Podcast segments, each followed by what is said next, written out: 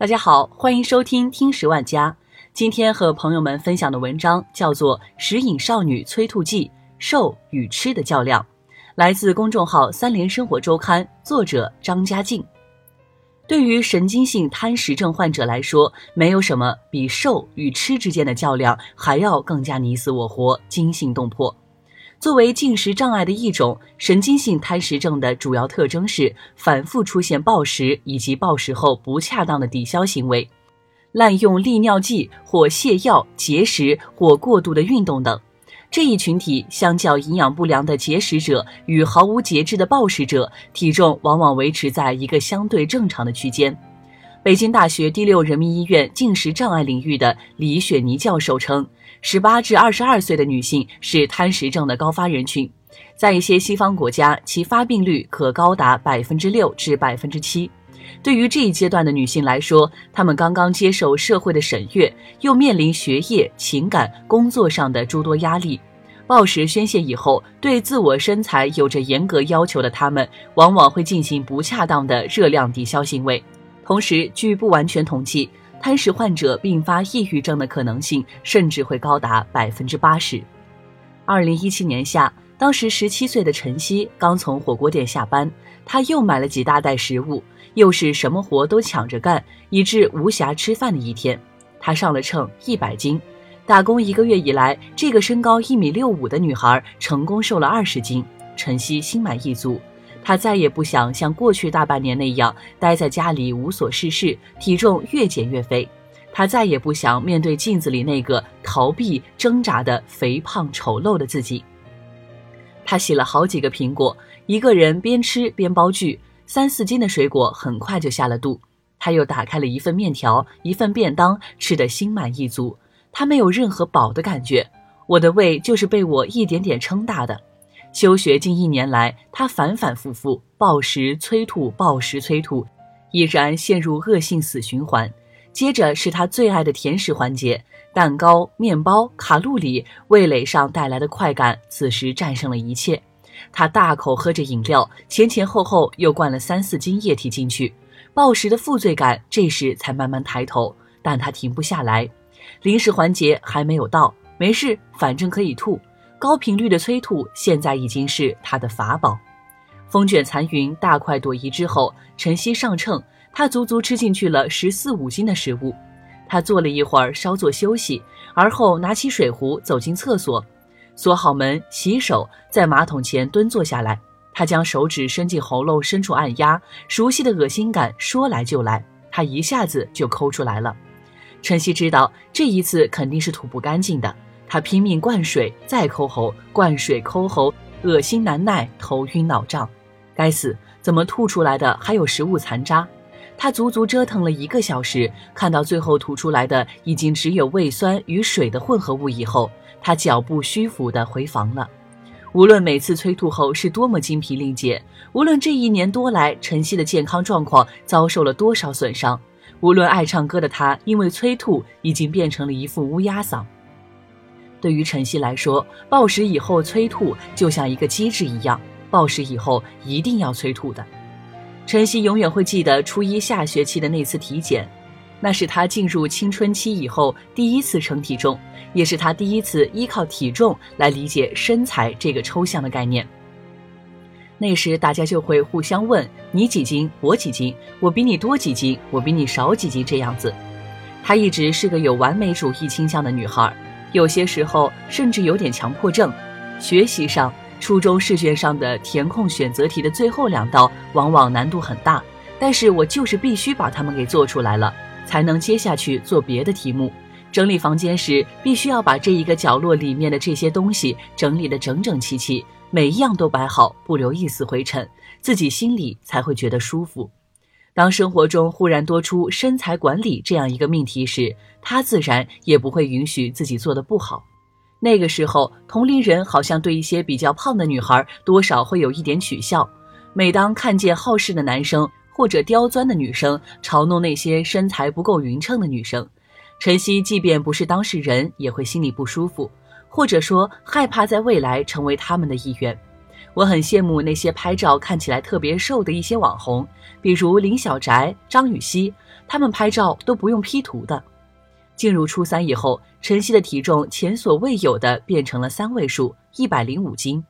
转学不适应带来的成绩下滑，与青春期发育带来的体重增长，使他倍感挫败。当时就想为自己做一个总结，一边想减肥，减到一个自己满意的体重，一边努力一把考一个理想的高中。二零一六年的三月份，晨曦开始了自己的瘦身计划：早晨一个鸡蛋，中午一勺米饭，半碗蔬菜，晚上能不吃则不吃，实在饿了就吃颗话梅或者嚼口香糖。由于体育中考，每天一小时的体育锻炼，加上早晚步行上下学，去晚托班，偶尔感觉到晕就吃颗糖，这样的生活，晨曦过了一个月，她的体重也从一百零五斤减到了九十斤。然而，生活的逻辑从来并非瘦下来便万事大吉。触底反弹的食欲，不知厌足的对瘦的追求，学习成绩的下滑，把一切串成了一个恶性循环。临近中考时，他第一次在网络上搜索到了催吐这样的减肥方法。某次暴食之后，他溜进洗手间，找出自己的牙刷，蹲在马桶前，生涩地把牙刷伸进自己的嘴中抠喉，特别的难受，觉得也没什么用。半个钟头也没吐出来多少，一半都没吐出来。他胃酸翻涌，精疲力竭，吐了半个小时以后躺回床上，再也不想这样。那时的我从来没有想过我将要为此付出的代价。晨曦后来的主治医生李雪妮说道：“暴食催吐有时就像毒品一样让人上瘾，很多人一旦尝试，可能终生都要与其斗争。”晨曦自救的第一站是上海精神卫生中心。二零一七年八月九日，他在网络上了解到，在那里自己的情况作为一个专业的病症——进食障碍，是能够得到专业救治的。他瞒着父母，毫不犹豫购买了第二天凌晨出发去上海的火车票。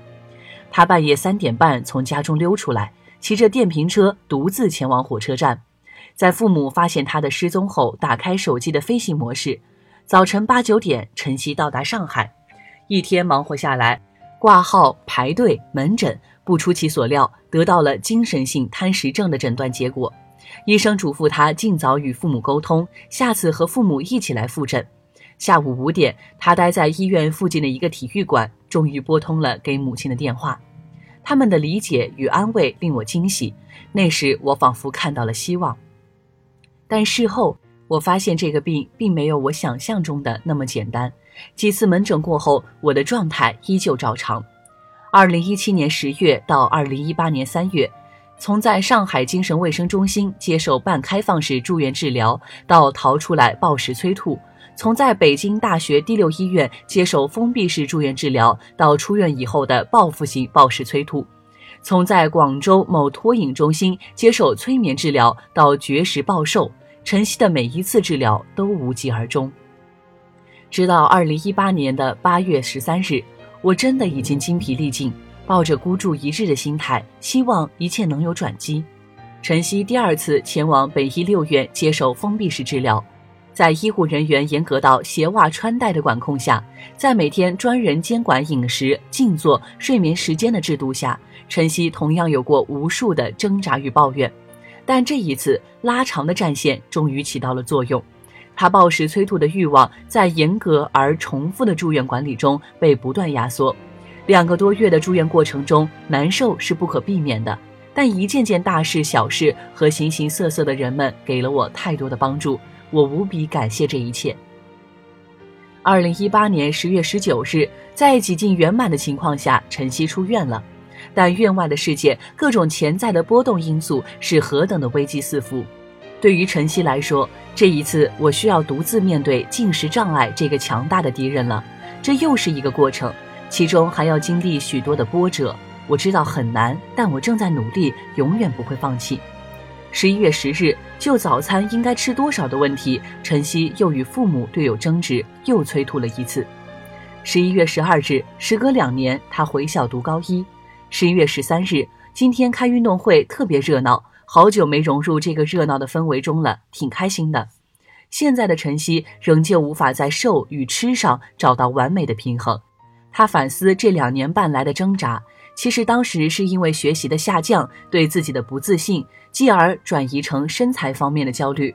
我觉得现在要寻找一个突破口，就是在另外的方面重新拾回自信，可能就会把这个事情放下。